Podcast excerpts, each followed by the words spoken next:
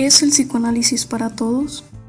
Hola a todos, buen día, les habla nuevamente Nasira Chaires. Espero que hayan disfrutado sus vacaciones o sus días de descanso a quienes los tuvieron. En esta ocasión les hablaré sobre algunos aspectos importantes que se deben tener en cuenta al momento de decidir iniciar un proceso de psicoterapia. Aquí en México es muy común decir que las personas que van al psicólogo es porque están locos, porque son inestables emocionalmente, porque tienen traumas graves, etc. Sin embargo, ir a terapia puede ser un acto de búsqueda de autoconocimiento, indagar en la historia de vida para encontrar la raíz tanto de síntomas como del porqué de cada decisión tomada. Hay un gran problema con el que nos encontramos en la clínica y es respecto al tiempo, o mejor dicho, a las soluciones mágicas que las personas buscan. Hay quienes buscan una solución de dos o tres sesiones, si no es que hasta de una sesión. Mucho de eso tiene que ver con el hecho de que día a día se crea un aparato que soluciona algún problema o necesidad de las personas. Y entonces si yo quiero tener un abdomen marcado, pero no quiero invertir tanto en un gimnasio, compro por internet o por teléfono uno de los aparatos que anuncian con resultados casi inmediatos. Vivimos en el tiempo de la inmediatez, donde basta con abrir el navegador del celular, de la computadora o descargar alguna aplicación para elegir poner la dirección de envío, pagar y sentarnos a esperar. Y hemos sido tan absorbidos por esta dinámica que creemos que en todos los aspectos de la vida las cosas serán de la misma forma. Y no es así.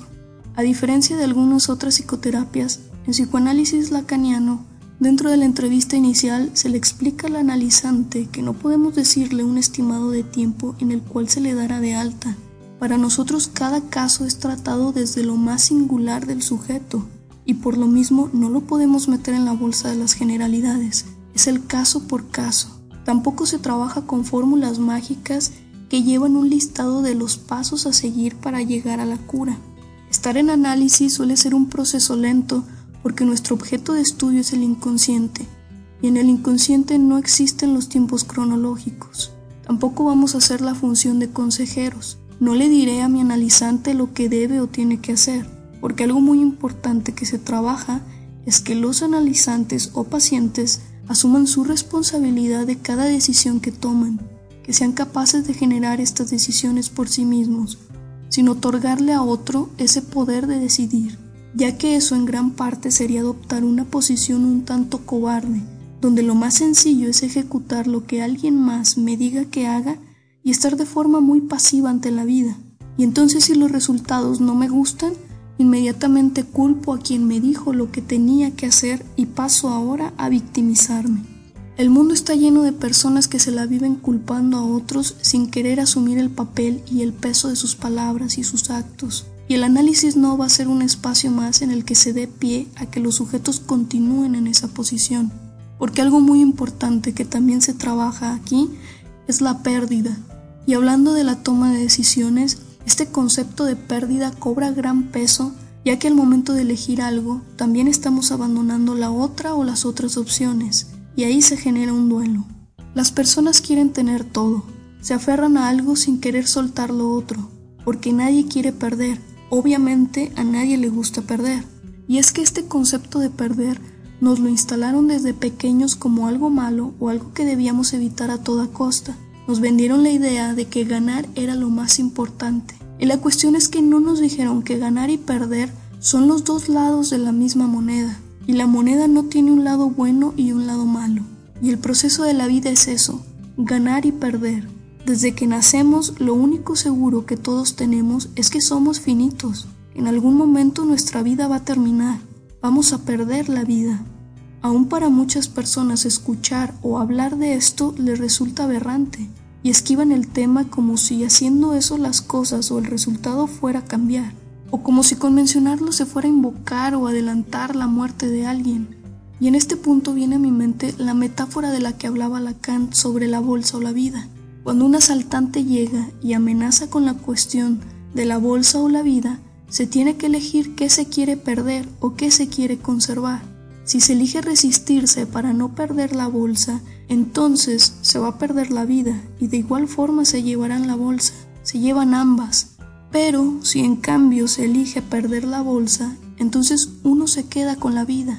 Sé que aquí pueden salir respuestas sobre si la persona tiene entrenamiento en algún arte marcial o si corre con suerte y se libra del asalto, pero recordemos que es una metáfora de elección y de pérdida.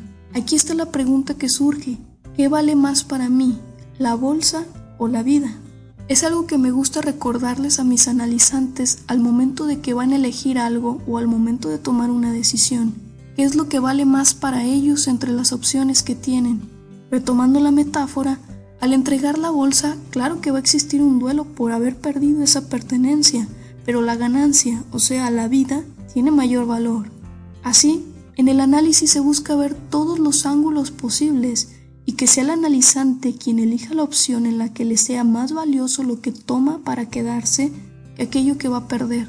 Y ese proceso muy seguramente no va a ser de una, de dos o de tres sesiones. Es por eso que el psicoanálisis no es para todos, no es para aquellos que buscan soluciones express, ni para quienes no quieran abandonar la postura de esperar a que alguien les diga lo que tienen que hacer, y es evitar la responsabilidad de sus palabras y de sus actos. El psicoanálisis tampoco es para quienes no soportan la idea de perder, porque todo esto implica conocer lo mejor y lo peor de uno mismo. Es enfrentarse con la verdad o las verdades, y eso para muchos puede resultar como algo insoportable, Ir a análisis no es ir a que te den palmaditas en la espalda, no es ir a pegarle a una almohada simulando que es la persona a quien más rencor u odio le tienes para así fomentarte tu lado sádico.